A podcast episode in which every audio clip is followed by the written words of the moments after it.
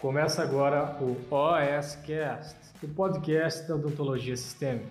Aqui você vai aprender tudo sobre tratamento odontológico de pacientes com comprometimento sistêmico. Com vocês, Pamela Pérez. O que a gente vai falar na live de hoje? Eu vou te mostrar quais são, vou te explicar tudo bonitinho, quais são as cinco principais reações alérgicas que podem acontecer dentro do consultório odontológico. A Pérez, eu sou cirurgiã dentista, assim como vocês, e a minha, é, a minha especialidade, a minha área de atuação são pacientes com alterações sistêmicas, certo? E dentre todas as alterações sistêmicas, nós temos as alergias. E as alergias eu tenho notado, é, conforme a evolução da sociedade, a evolução da indústria alimentícia, que assim, a minha geração, a geração já da galera que está tendo filhos, enfim, é, é uma geração que manifesta bem mais alergias. Eu tenho essa sensação do que a geração dos nossos avós. Isso, assim, tem várias relações, várias explicações, desde os nossos hábitos de vida, ao número de medicamentos que a gente faz uso, a também a alimentação, principalmente, né, ao tipo de compostos que nós estamos é, substâncias que nós estamos expostos diariamente na indústria alimentícia e também a nossa própria imunidade, né? Como nós fomos moldados a nossa imunidade.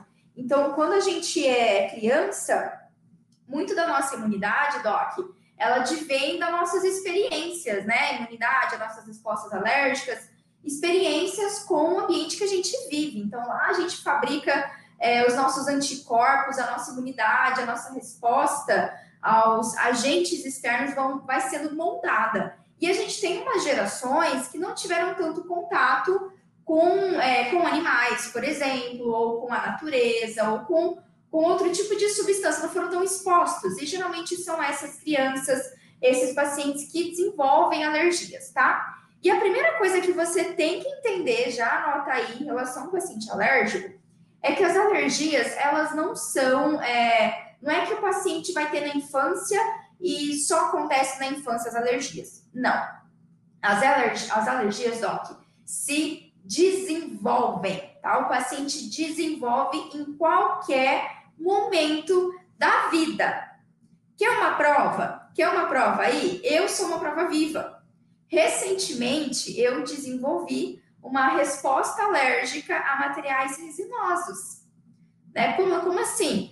Resina, o top dan, uh, o adesivo. Só para vocês terem noção, sabe quando a gente está manipulando ali, é, fazendo a restauração, e aí a gente pega o microbrush, coloca um pouco do adesivo, né? E aí, às vezes, vem com excesso, a gente geralmente se limpa na, na luva, né? Tira o excesso ali na luva. Eu não posso fazer isso de jeito nenhum. As últimas duas vezes que eu fiz, que eu limpei assim, Gente, ficou uma baita do morticária na minha mão. A última vez que eu retoquei o meu clareamento e a colega Thalita é, colocou o top dan ali, fazer a proteção gengival, eu fiquei com a gengiva inflamada por uma semana. A gengiva é demaciada, dolorida, escamativa. Só para vocês terem noção. E eu nunca tive isso. Primeira vez, segunda vez, terceira vez que eu fiz clareamento, eu nunca tive. Quantos anos trabalhando na odontologia, nunca tive alergia a nenhum material resinoso. Mas agora eu desenvolvi, tá? Então, assim, não tem essa de, ah, se a criança ela teve na, se ela teve na infância, é, depois de adulto não tem mais alergias. Não, as alergias elas se desenvolvem em qualquer momento da vida. Qualquer momento da vida vai depender muito da nossa exposição e a nossa resposta mesmo imunológica em frente, é, frente àquele alérgeno, tá certo?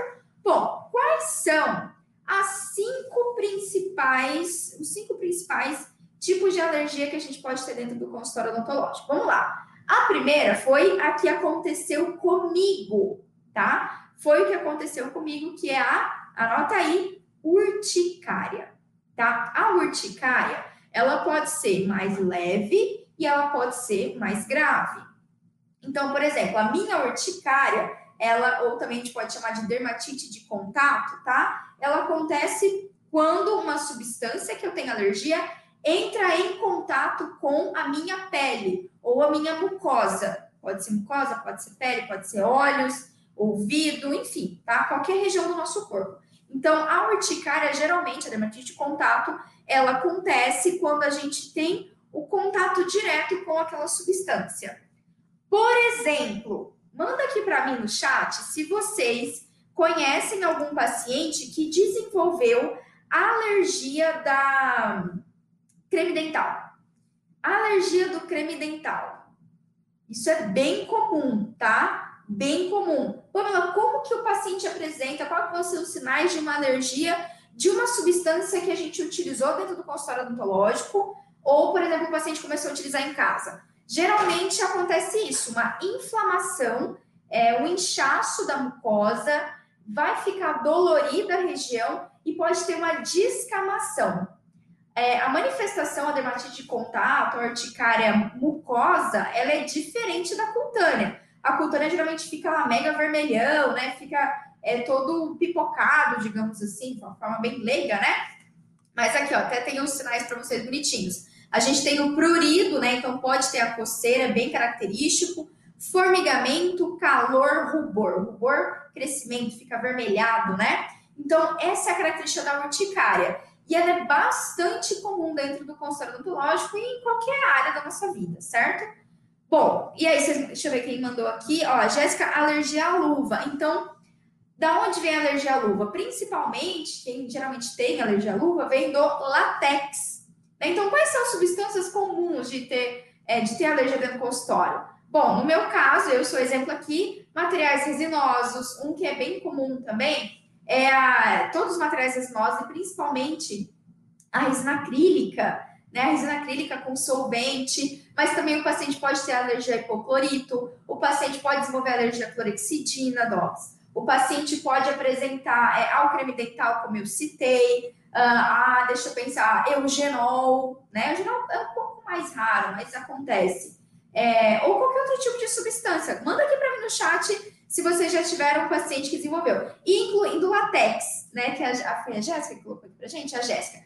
Incluindo latex, o latex presente na luva, né? Então, às vezes você faz o tratamento e aí, no pós-operatório, depois do tratamento, o paciente fica ali com todo avermelhado, todo descamativo, a boca, ele relata algum desconforto, isso está, pode estar relacionado com o latex, tá certo?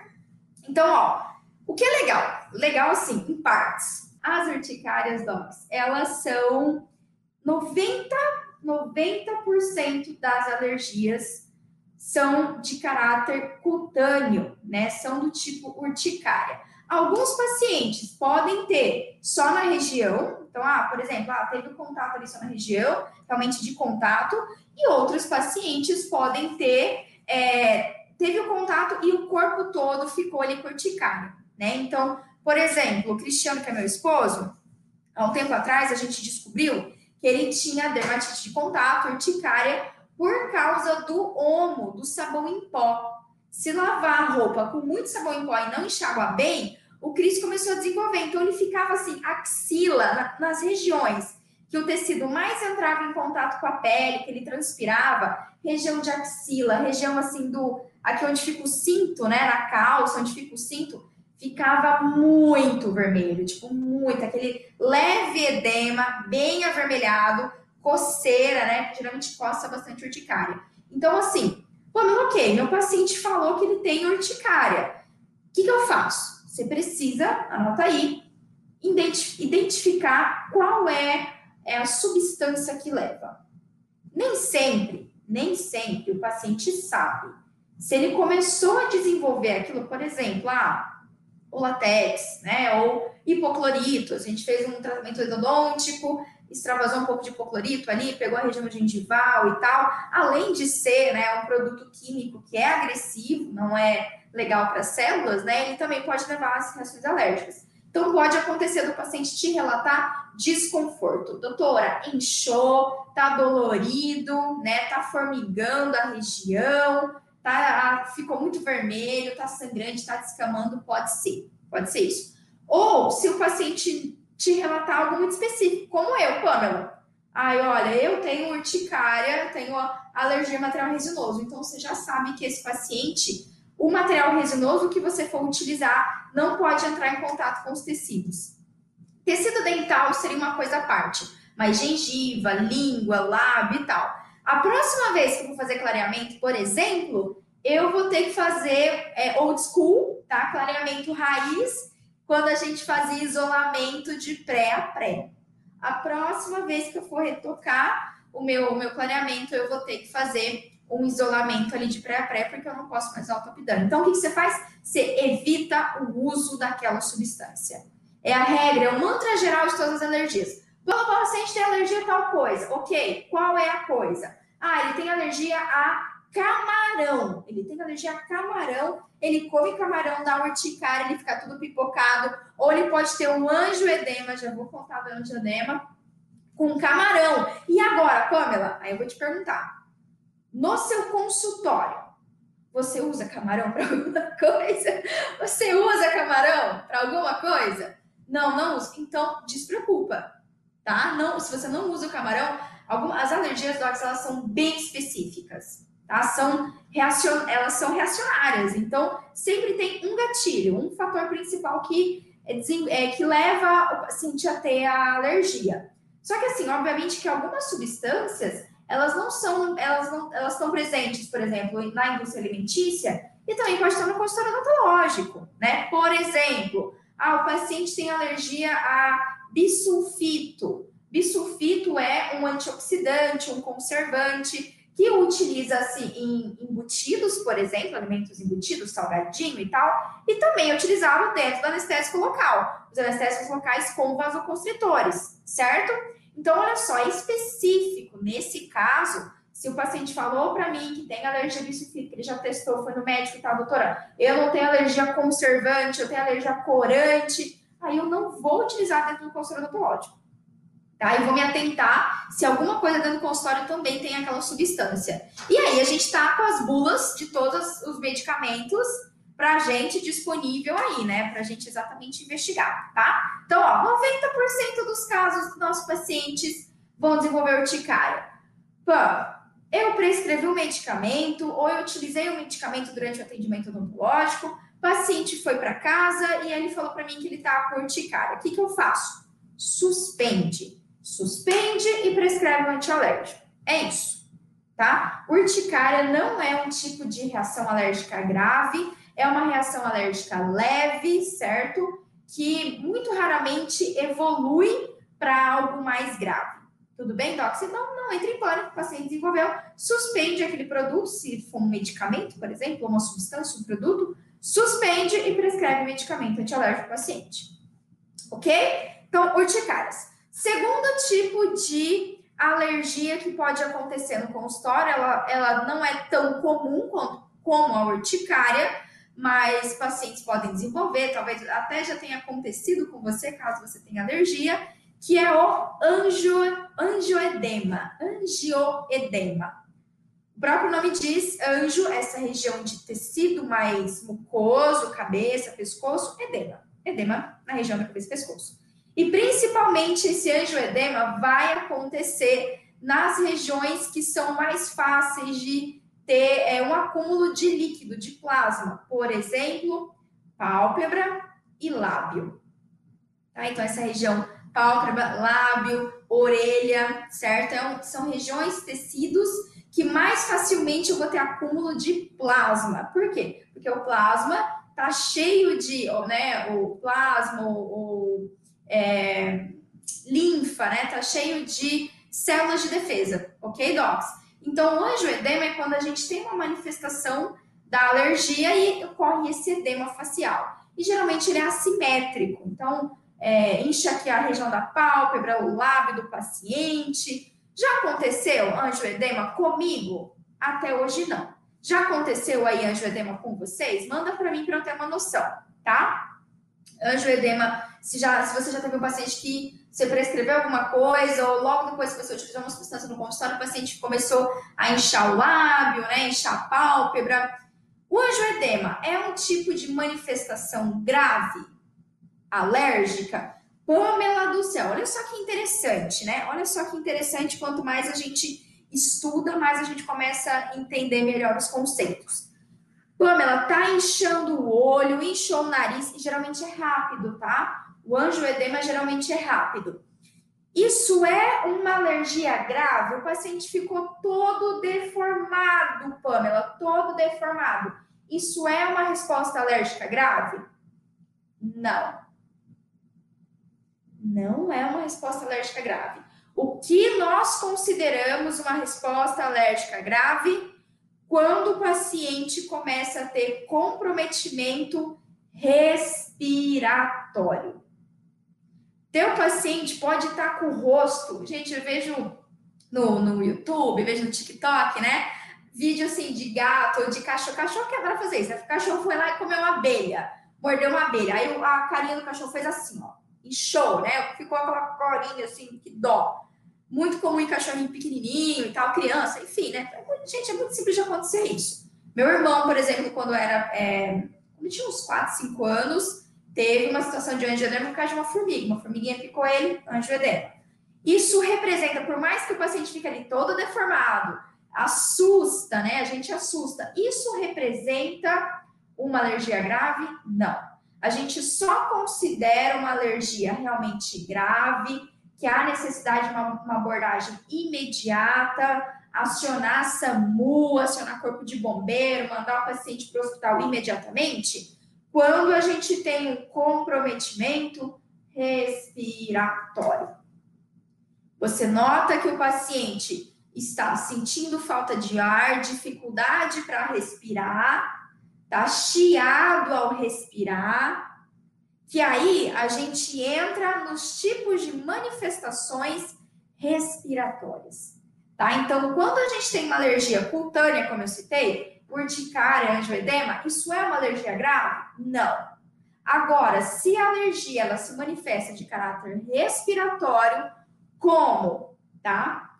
Que é o terceiro tipo, edema de laringe, e o quarto tipo, broncoespasmo. Então, se o paciente começa a ter edema nessa região do pescoço, doutora, voz começar a falhar, não conseguir falar direito, notar que tá com dificuldade de, sabe, tá puxando o ar com dificuldade, tá tendo chiado, broncoespasmo.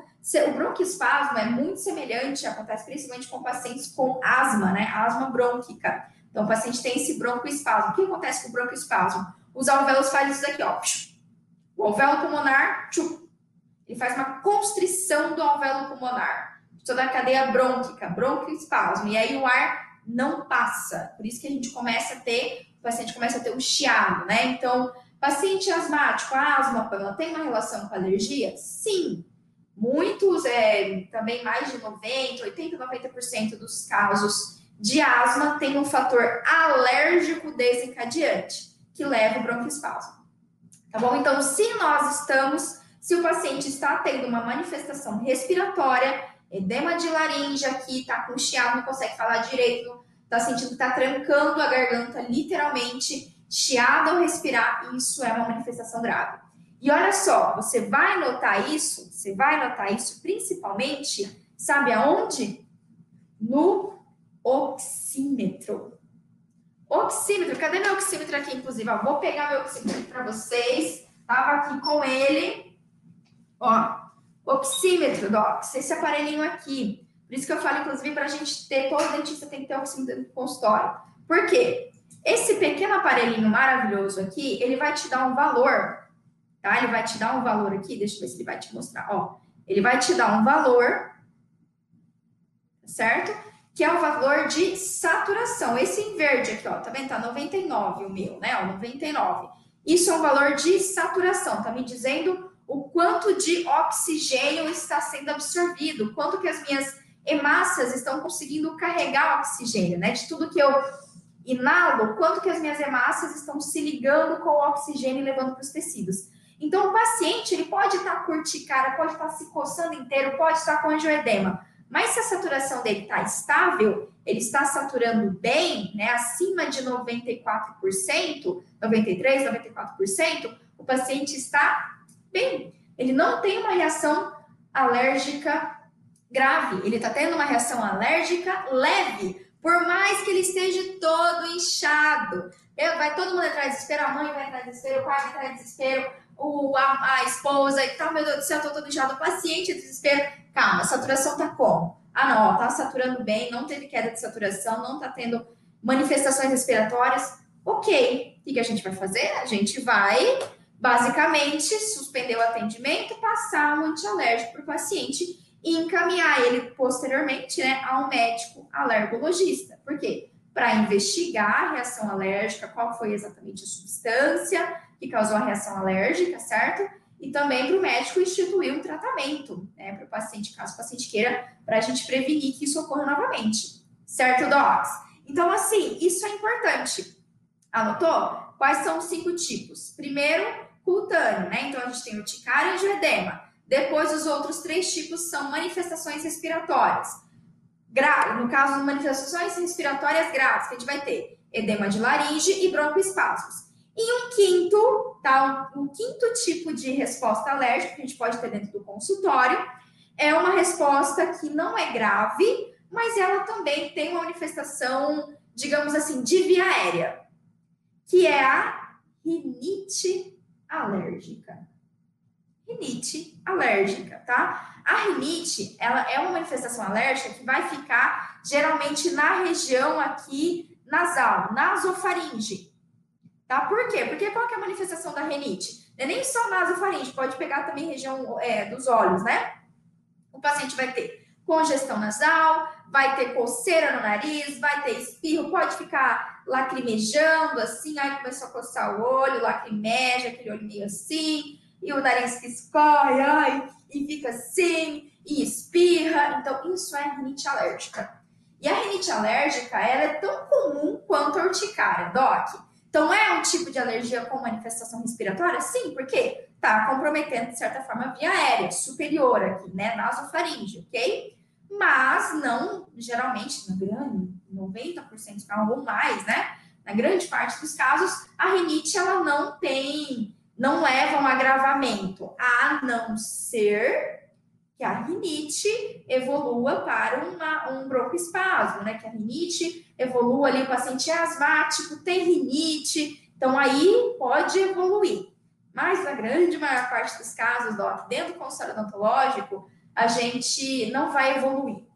Pode ser alguns pacientes mais sensíveis, às vezes chega aqui no consultório e tem um cheiro do consultório odontológico. Sabe aquele cheiro característico do consultório odontológico? Pois é, a gente não sente mais, nós não sentimos mais, mas o nosso paciente sente. Então, alguns pacientes são mais sensíveis a esses cheiros, né, as substâncias químicas que ficam aqui, o aerossol, né, dentro do consultório, e pode, durante o atendimento, começar a ter rinite. Só que assim, isso é, não é algo de se preocupar, não é algo que você tem que arrancar seus cabelos. Por quê? Porque às vezes o paciente entra num carro que tem pelo de cachorro de gato, lá, pelo de cachorro no carro. O paciente vai ter rinite. Ah, o paciente entra, ar-condicionado, o paciente não consegue ah, é, ficar no ar-condicionado porque agrava rinite. Mudou o tempo, agrava rinite. Então, assim, não vai ser exatamente o consultório ou o tratamento odontológico em si que vai levar o paciente a ter um agravo do quadro. Tá? Mas é um tipo de manifestação alérgica, tá? É um tipo de manifestação alérgica, certo, Docs? Então, ó, isso é importante para vocês. Cinco tipos principais. Pamela, mas e a anafilaxia, né? E a reação anafilática não é um tipo de manifestação alérgica? Esse é um tipo de manifestação alérgica grave que vai envolver dois ou mais é, manifestações que eu falei para vocês aqui. Então, a reação anafilática ela é uma evolução principalmente de uma alergia que desencadeou uma alergia respiratória, né? Uma resposta respiratória. Ou seja, edema de laringe, broncoespasmo. Então, se aquilo não tratado imediatamente, aquilo pode evoluir para uma reação anafilática. Aí eu pergunto para vocês: reação anafilática dentro do consultório odontológico é algo rotineiro? É algo comum? Manda aí para mim. Deixa eu ver a galera que tá aqui comigo no Face. Raíssa, vai ficar salvo? Não, Raíssa, não vai ficar salvo, mas depois essa live vai para edição, então a galera daqui a algumas semanas assiste depois no YouTube, tá bom? Mas não vai, não vai ficar salvo não. Certo? Então, é, vocês já conhecem alguém, né, ou já teve dentro do consultório odontológico, ou algum dentista contou que o paciente teve uma crise anafilática dentro do consultório odontológico? Ó, a Aline falou, não, Patrícia, não, não. Por quê? Porque elas são raras, são bem raras. Qual é o problema da reação anafilática? Ela é rara, ok, mas se ela é, ocorrer, ela tem uma grande chance de fatalidade. Então, é uma emergência muito grave, rara, mas muito grave, certo? E aí, nesse caso, o paciente tem que ter ali a adrenalina intramuscular, então tem todo. É, não é algo rotineiro, não é algo rotineiro pra gente, não adianta, né? Mas ali é a adrenalina intramuscular, é acionar o SAMU, né? Acionar o corpo de bombeiros. Então, enfim, o que tem aí no teu município, isso é efetivamente grave, tudo bem? Efetivamente grave. E as reações anafiláticas, elas podem levar ali de 5 até 30 minutos para se desenvolver. Pode acontecer em 5 minutos. 5 minutos o paciente tem uma reação é, anafilática. Só que aí, o que, que vai acontecer na reação anafilática? Os sintomas, eles serão a mais, tá? Serão é, mais... Além da, da manifestação cutânea, além da manifestação respiratória, eu vou ter outras manifestações cardiovasculares. Por isso que ele é mais grave, é uma evolução, certo? Então, aqui, ó, o paciente pode ter o é, lacrimejamento, a coriza, é, o formigamento, né, o angioedema, pode, só que aí, ó, outros sintomas, o paciente pode desenvolver espasmos da musculatura trato é, intestinal, náusea, diarreia, incontinência urinária, dor abdominal, dor pélvica, dor de cabeça, desmaiar, né, saturação, saturação vai cair, então o paciente vai ficar com uma saturação menor que 92, 90, 88, opa, né, isso é bem grave, ok? Então, isso daqui geralmente é a progressão. O paciente ele começa a desenvolver aquela urticária e depois o paciente desenvolve é, alguma manifestação respiratória e, se não atendido imediatamente, evolui para outros sintomas, como, né? Coloquei para vocês aqui broncoespasmo, que envolve o sistema cardiovascular. Então, taquicardia, tontura, hipotensão, arritmia, perda da consciência e, por fim, parada cardiorrespiratória. Tá? Então, não é comum, se você fazer uma busca ativa de evidência literária, de artigo que fala sobre o paciente que veio a óbito por causa de uma é, por causa de uma reação anafilática dentro do consultório odontológico, é... Doc, se eu já pesquisei, eu ainda não encontrei tá? Se vocês encontrarem depois, você me manda, mas é muito, muito raro. Muito, muito raro e requer um grande descuido da nossa parte. Bom, como assim um descuido? Esse paciente, possivelmente, ele tem já um histórico de alergia, esse paciente já teve outros, outros históricos de reação semelhante, esse paciente, ele é, já internou, ou você não investigou os medicamentos que ele usa, né? Então, você deixou passar batido muitas outras fases. Só para vocês terem noção, até hoje, é, nesses oito anos já atendendo, eu tive uma paciente que manifestou para mim que ela teve broncoespasmo, edema de laringe, que foi parar no hospital por causa de alergia ao latex. Então, foi a única paciente que manifestou isso, certo? Então, qual foi a situação dessa paciente? Qual foi a minha abordagem? Ela tinha manifestado, ela não sabia exatamente se era do latex ou não. Quem acabou assim, é, eu conversando com ela, eu comecei a notar que possivelmente poderia ser do latex, e a minha abordagem foi encaminhar para o médico nesse caso. Então, se eu tenho um paciente que tem um histórico de uma alergia grave e ele ainda não sabe exatamente qual é a substância que leva à reação alérgica, docs, encaminhar para o médico alergologista. Aí a gente encaminha. Hoje eu fiz um post, inclusive, sobre isso, sobre encaminhar para o médico sem necessidade, certo? Mas nesse caso, se eu tenho um paciente que já manifestou uma alergia grave e ele não sabe ainda qual é a substância, aí o que, que a gente tem? A gente tem um ponto cego na nossa frente. Nós temos um ponto cego. Então, pode ser do latex, pode ser de algum medicamento, pode ser de alguma substância do consultório odontológico, pode ter sido bem raro, bem raro bem raro, mas pode ter sido às vezes de um anestésico que a gente utilizou, né? Anestésico tópico, que é mais comum ter anestésico tópico do que anestésico das aminas, né? Que é articaína, lidocaína e tal, o rotineiro do consultório odontológico. Então é mais comum ser do tópico, só que você precisa ter certeza disso. Tá? Essa é a grande sacada do paciente alérgico. A grande sacada é você precisa entender se o paciente já teve uma alergia grave, uma resposta alérgica grave, e principalmente qual é o gatilho, qual é o alérgeno, né, o fator desencadeante. Certo? O fator desencadeante. Ok, docs? Vamos lá então, deixa eu ver aqui. Eu sei que vocês mandaram algumas dúvidas. Ó, manda aqui para mim na caixinha de na caixinha de pergunta. Tem uma pergunta aqui, mas tá esquisito de ver aqui. É, a dúvida não é do assunto, mas adorei seu batom. na verdade, eu não estou usando batom. Eu passei um um lip tint. Sabe lip tint? Lip tint. Passei um lip tint só para dar, um, dar uma corada aqui, mas não é batom não, Juliana. Certo? Deixa eu ver se vocês mandaram alguma dúvida aqui. Vamos ver o que vocês mandaram aqui no chat para mim, tá? É, Patrícia Maria, já aconteceu após anestesia do paciente ficar com um dos olhos lacrimejando e paralisado. Tá, aí interessante, muito interessante, Patrícia. Então, você fez anestesia, o paciente ficou lacrimejando ou com o olho paralisado. Aí eu vou te perguntar: você fez uma técnica infiltrativa superior?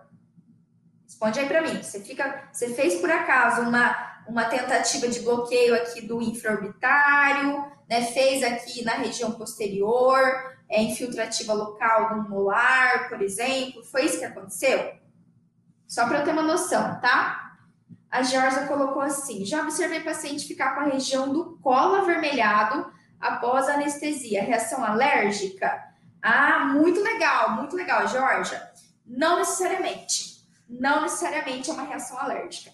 Gente, a, rea a reação alérgica é bem característica, tá? E um dos principais fatores que a gente vai ter aqui, como eu falei, 90% dos casos vai ser uma urticária. E a, a, a urticária tem prurido, tem coceira. O que pode ter acontecido, Georgia, nessa paciente, né, de ficar com região avermelhada, foi um outro fator Pode ser o fator vasodilatador dos anestésicos, lidocaína, a lidocaína pura, né? Só ela, ela tem uma ação vasodilatadora. Então, pode ser por causa disso, pode ser porque a paciente ficou um pouco ansiosa, um pouco nervosa, né? Às vezes, quando o paciente está ali com uma certa ansiedade, fica mais vermelho durante o procedimento, né?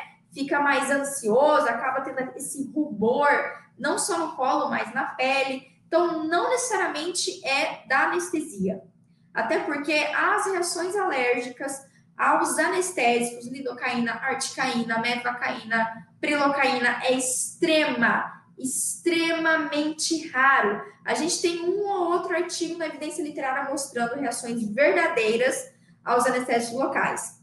É mais comum ela ter tido uma alergia do tópico, caso você tenha utilizado um tópico, do tópico que você usou antes da técnica. É mais, mais fácil ter tido do tópico, tá? Mas lembra que a urticária, ela manifesta coceira, tá? Manifesta coceira ou manifesta coceira no nariz, coceira no lábio, alguma coisa assim, tá? Então, não vem só o rubor, né? Ó, urticária, prurido, formigamento, calor, rubor, tem outras manifestações, tá certo? Mas muito legal, muito legal.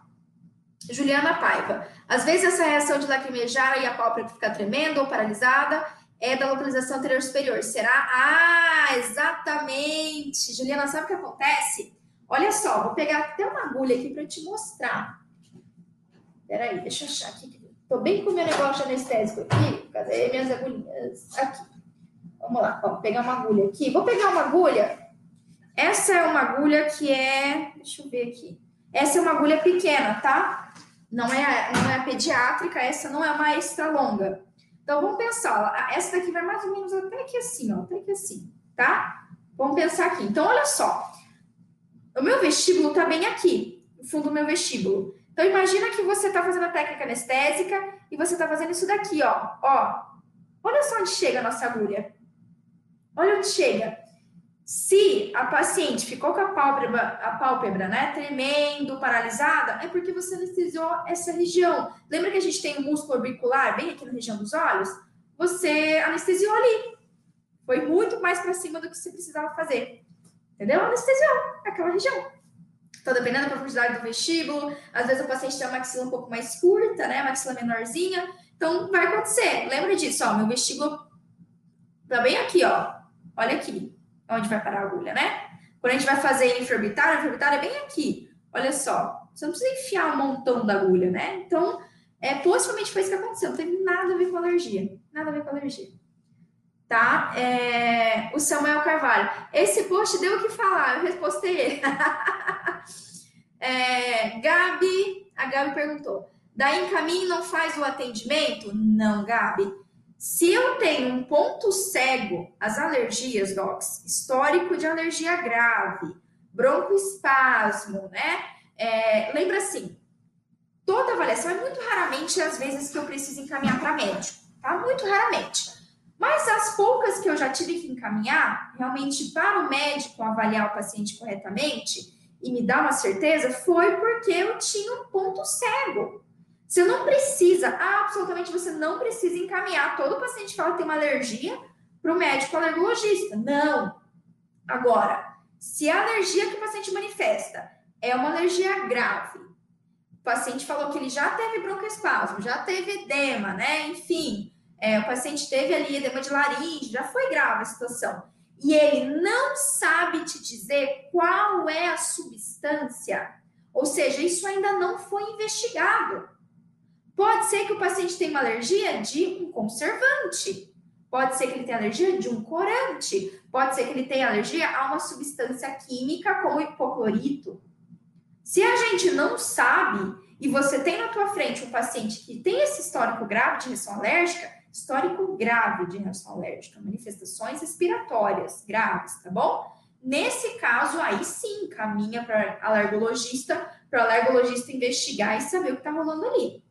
Bom, esse paciente está com dor, medica, medica e encaminha para o médico, certo?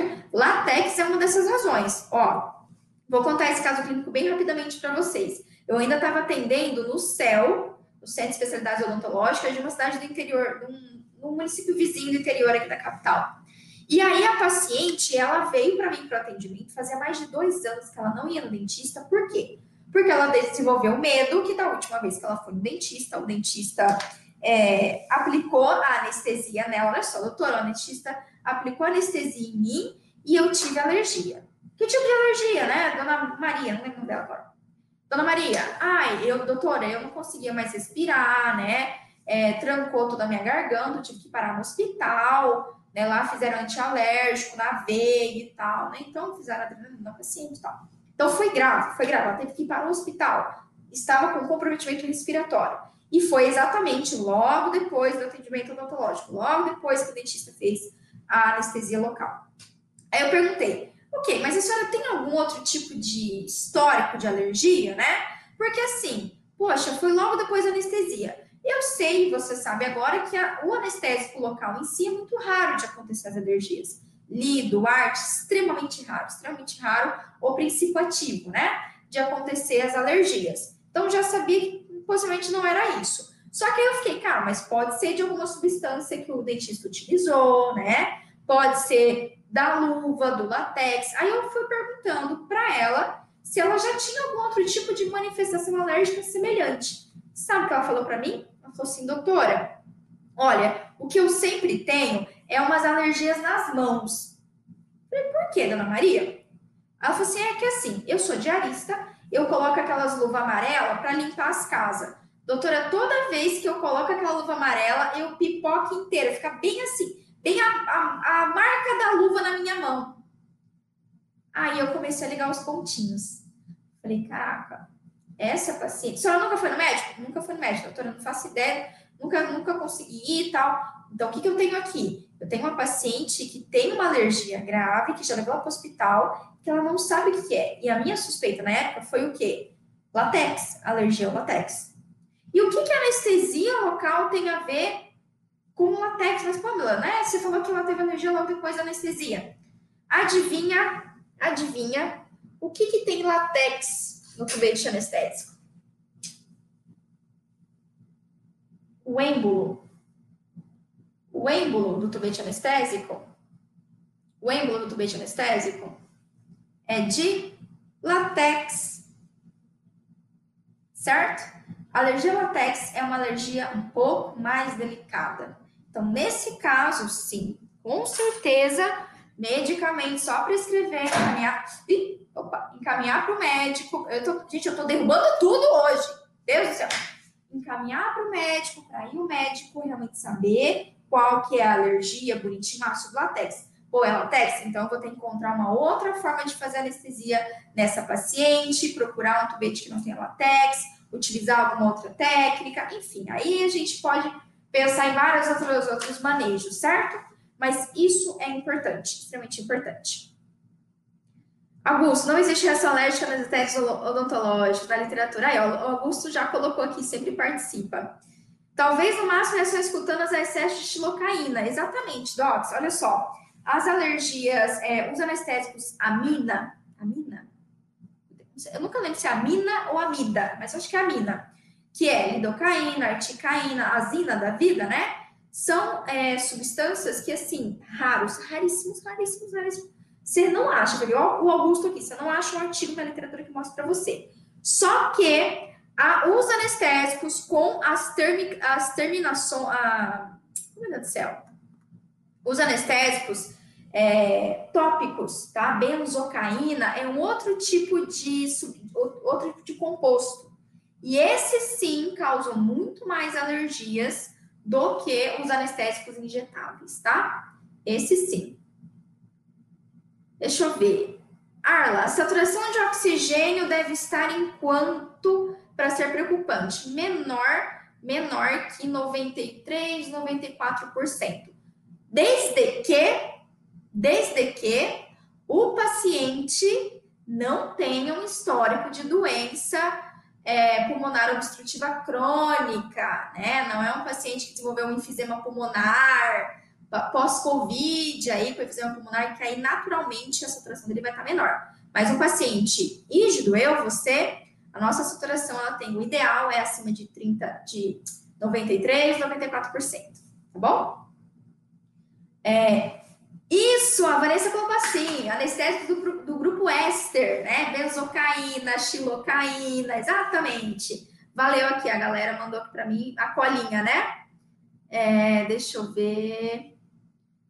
Não achei nunca na literatura. Poderia me mandar tais artigos desse caso? Augusto, eu também não. A última vez que eu pesquisei, eu não encontrei nenhum artigo. Por isso que eu, tô falando que são extremamente raros. É, até quanto tempo depois pode aparecer a reação alérgica? Ótima pergunta, Beatriz. As alergias, elas podem ter esse caráter mais tardio, tá? E a literatura traz pra gente aqui que uma alergia pode, é, dentro de 24 horas, 48 horas, mas assim, não muito. Em geral, dentro de uma hora, uma hora, menos que uma hora, a gente considera uma resposta alérgica rápida mais que uma hora, a gente já considera uma resposta alérgica um pouco mais tardia, tá? Mas é em torno dentro ali de uma hora, mais ou menos de uma hora, o paciente pode desenvolver alergia. Então, assim, ele, se ele teve contato com aquilo, por exemplo, vou, vou me citar, minha alergia, a cutânea que eu tenho por material resinoso. No dia, logo após, as duas vezes que já aconteceu, eu esqueço, tá lá fazendo a restauração e eu passo a, o adesivo em cima da luva, a luva é porosa, entra em contato com a pele. Dogs, hora que eu termino o procedimento, já começa a coçar, já tá meio coçando. No final da noite, no final do dia, já tá bem vermelho. No outro dia, já tá mega vermelho, já todo é bem prurido mesmo, sabe? Fica aquelas umas, umas pústulazinhas, micropústulas coça, coça, e aquilo assim leva em torno de duas semanas para melhorar. Tá? Urticária, urticária, o tratamento, a hora que você for prescrever lá o antialérgico, é de uma, duas semanas que o paciente vai fazer uso de antialérgicos. Não tem jeito, demora mesmo, tá? Mas a gente considera, a literatura considera uma alergia rápida, se a manifestação é menos de uma hora, e, e mais tardia, se passou de uma hora após a exposição. Mas não demora muito, não demora à noite, no máximo outro dia o paciente já vai manifestar. Tá? Até quando, deixa eu ver, Patrícia Maria, mas foi uma anestesia do alveolar inferior, inferior, troncular, também pode acontecer, tá? Dependendo da quantidade que você utilizou, ou você, como, se você fez muito, muito posterior, tá, Patrícia? você pode ter tido um bloqueio lá no, no trigêmeo, lá no começo do trigêmeo, lembra a inervação aqui? E o trigêmeo ele pega essa região de pálpebra também, tá bom? Então, lembra que tem a, é, a ramificação do trigêmeo. Então, se for muito mais posterior, pode acontecer. Don't worry, mulher, don't worry. Só melhora a sua técnica. Fabiana, o edema de língua é considerado reação grave? Se tiver manifestação respiratória, se isso estar comprometendo a respiração do paciente, sim. Geralmente, o edema de laringe, o paciente vai sentir que parece que a língua ficou grande e você ele não vai sentir que é, tá inchado, realmente a região da garganta. Pode ter chiado, o paciente pode ter uma dificuldade para falar. Então, se isso compromete a saturação, se isso está comprometendo a saturação, aí a gente considera como reação grave. Alergia a iodo. Atenção em alguma composição anestésica? Joel, eu não conheço nenhum anestésico que tem iodo. Não conheço nenhum anestésico que tem iodo. Só que o que você vai fazer? Não sei se vocês aprenderam isso na faculdade, né? Você vai fazer, preparar a cirurgia, você pega aquela cuba, coloca os tubetes anestésicos, né? Vai lá, coloca todos os tubetes anestésicos, a, a, a, agulhinha, né? A agulha joga iodo, né? Vocês aprendem. Gente, eu aprendi assim na faculdade. Nesse caso, jogou iodo aqui, não sei o que, não sei o que lá, aí você tá, né, tá contaminando e não pode entrar em contato com a mucosa do paciente. Então, não use iodo em nenhum momento. Se o paciente tem alergia a iodo, não usa para descontaminar nada durante a sua cirurgia, mas não tem. Joel, olha lá, faz a dever de casa, olha todas as bulas dos anestésicos. Eu não conheço nenhum anestésico que tem na sua composição iodo, tá? Vamos ver. Dani Coelho, pô, meu paciente relatou que tem alergia xilocaína, mas já passou por procedimento de endo, inclusive, e não teve nada. Porque, Dani, xilocaína é um anestésico do grupo éster. E lidocaína, prilocaína, articaína é do grupo amida. Olha aí, né? Vocês aprenderam, fizeram aula de, de imuno. Deixa eu só descer aqui. Quem aí fez aula de imuno, fez aula de imuno na faculdade, né? Aula de anestésica, a professora falou, ah, porque tem o grupo das amina, amida, tem o grupo do S. Gente, eu nunca lembro. Me corrija se eu falei errado, tá? Amina ou amida. Tem o grupo do S, aí você ficou boiando lá, tipo, ai, pra que, que isso me interessa? Para você saber das alergias, são grupos medicamentosos diferentes. Xilocaína, benzocaína é um éster. Os ésteres, sim, os, os anestésicos do tipo éster, a literatura tem várias evidências de resposta alérgica em paciente pediátrico, paciente adulto. Grupo amina, agora eu vou ter que pesquisar aqui, porque eu tô já de sacanagem que eu não lembro agora certinho. Se é anestésico, nunca lembro. Eu acho que é amina, e eu tô falando tipo amina. Cadê, cadê, cadê? Aminas, pronto, agora acertei. Tava falando certo, tava achando que tava errado, tá bom? Tipo aminas, ok? Peraí, vamos ver se tem mais alguma coisa. Ah... Aí é quando faz troncular inferior e aí pega fácil. Sim, mulher, porque vai pegar toda a inervação, né? Deixa. Cadê? Deixa eu ver se tem mais alguma coisa. Deixa eu ver. Até quando já respondi. E se for um bebê, no caso usando benzocaína, no caso da cirurgia de freio. E se for bebê, no caso usando benzocaína, no caso cirurgia de freio, o que fazer? Ué, não, não sei. O bebê ele tem a resposta já alérgica? A mãe falou: olha, ele tem alergia à benzocaína? Não, não, doutora, não sei. Não sei nem se tem benzocaína. Então não usa. Na dúvida, não usa. Faz só, faz só local, ali, lidocaína mesmo, tá bom? Ou você tem a opção da lidocaína spray, né? É um pouco mais potente. Você também tem a opção, existem os tópicos ou um spray que são do grupo amina. Então, tem uma opção também que você pode utilizar. Ah, o Facebook. Deixa eu ver a pergunta. Desculpa, galera. Vamos ver aqui, tem uma pergunta da Maria Regina. Plástico nas embalagens anestésicos pode causar alergia? Excelente pergunta, Maria. Nesse caso, não está relacionado ao plástico. Só que, olha só, os tubetes plásticos, por serem de plástico, eles precisam de mais substâncias dentro ali do tubete, tá? Deixa eu pegar meu tubete de novo para vocês, ó.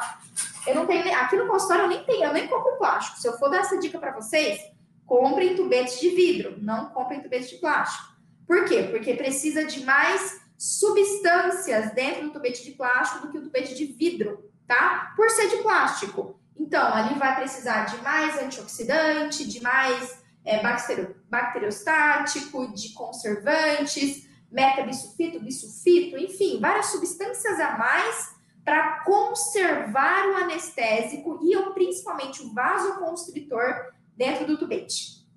Então, não é o plástico que causa alergia, é os componentes que tem dentro do tubete. Tá bom, Maria Regina? Muito, muito legal essa pergunta. Ó, vou pegar aqui é, mais uma última pergunta aqui. O Augusto colocou: solvente do sistema adesivo é, é agressivo e derme realmente. Mesmo com luz de procedimento. Pois é, Augusto, passei em cima da luva. Gente, para vocês verem como que a luva é porosa, né? Nossa, eu não consigo mais ler essas perguntas de vocês aqui. Qual medicamento antialérgico você indica ter no consultório e em relação à adrenalina? Gente, eu não indico ter nenhum medicamento antialérgico no consultório. Tem, até tenho aqui, mas eu não indico. Por quê? Porque você vai prescrever. Tá? É o belíssimo Polaramine, Fenergan. Esses são os clássicos, é o que você vai prescrever para paciente com reação alérgica. Adrenalina, não tenho no consultório. Não tenho no consultório. Não tem, tá? Isso é Pamela. Ai, não, Pamela, é, eu gostaria de ter no consultório e me sentir mais segura. Só vai. Eu não sinto necessidade de ter adrenalina até hoje, tá bom? Deixa eu ver se tem mais alguma outra pergunta aqui. Ah, deixa eu ver aqui. Como procedor quando o paciente relata alergia ao anestésico? Maravilhoso, a Jua Almeida. Jua, primeira coisa que você vai perguntar para ele é o seguinte: Seu João, Dona Maria, como é essa alergia? Nossa, até rimou, né? Seu João, Dona Maria, como é essa alergia? Vamos fazer um funk nessa música.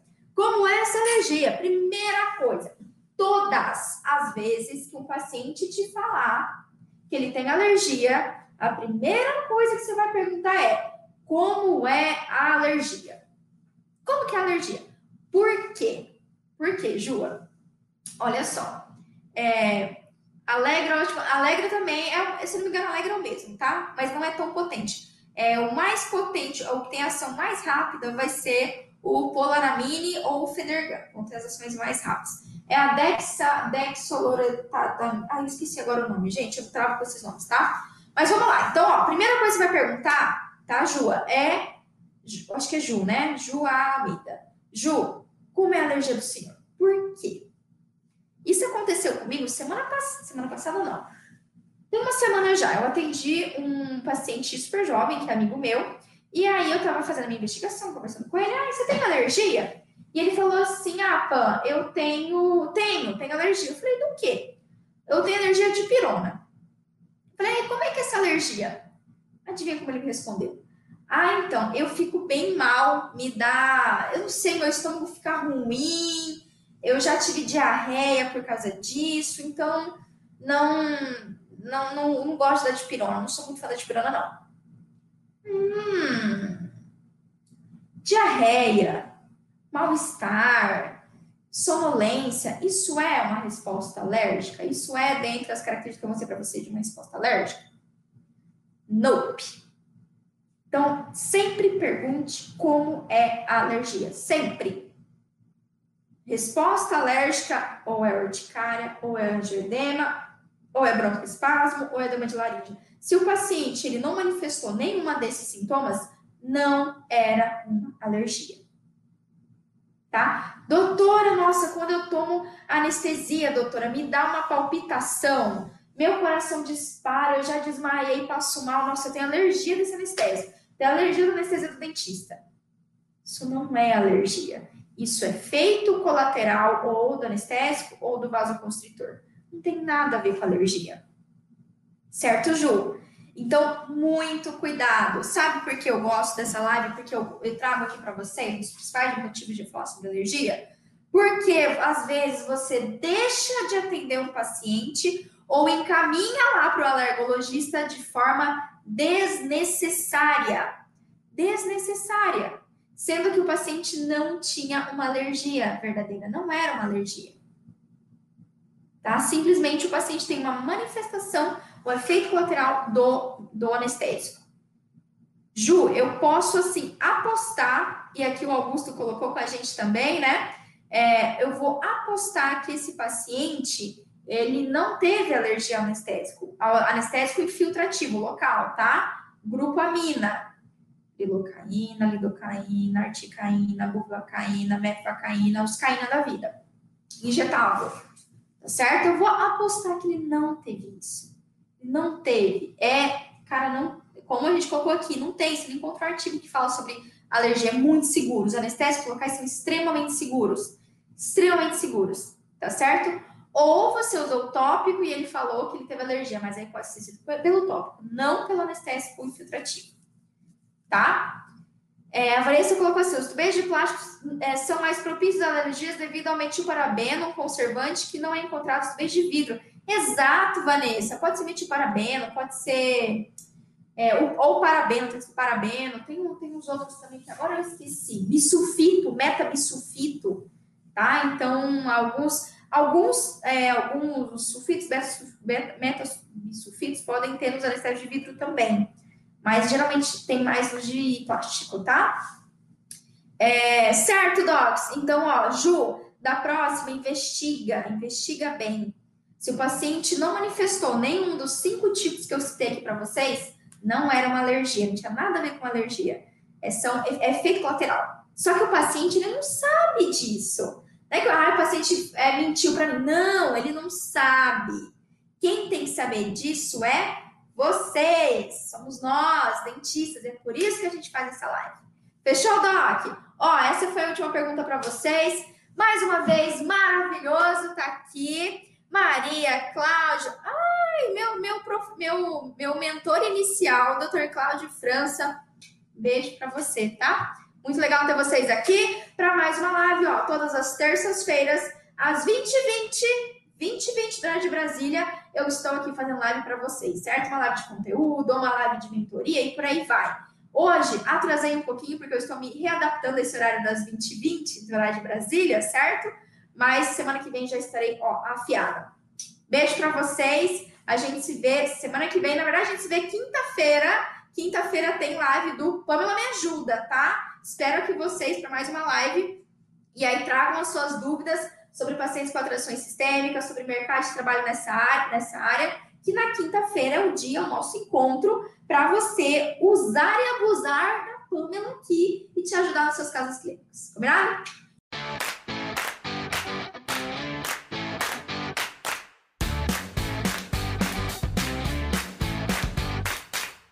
Você ouviu o OSCast, o podcast da odontologia sistêmica. Se você gostou desse episódio, tem muito mais nas nossas redes sociais. Siga-nos no Instagram, arroba Pamela P. Pérez, e no nosso canal do YouTube, Pamela Pérez. A gente se vê na próxima. Um abraço, até mais.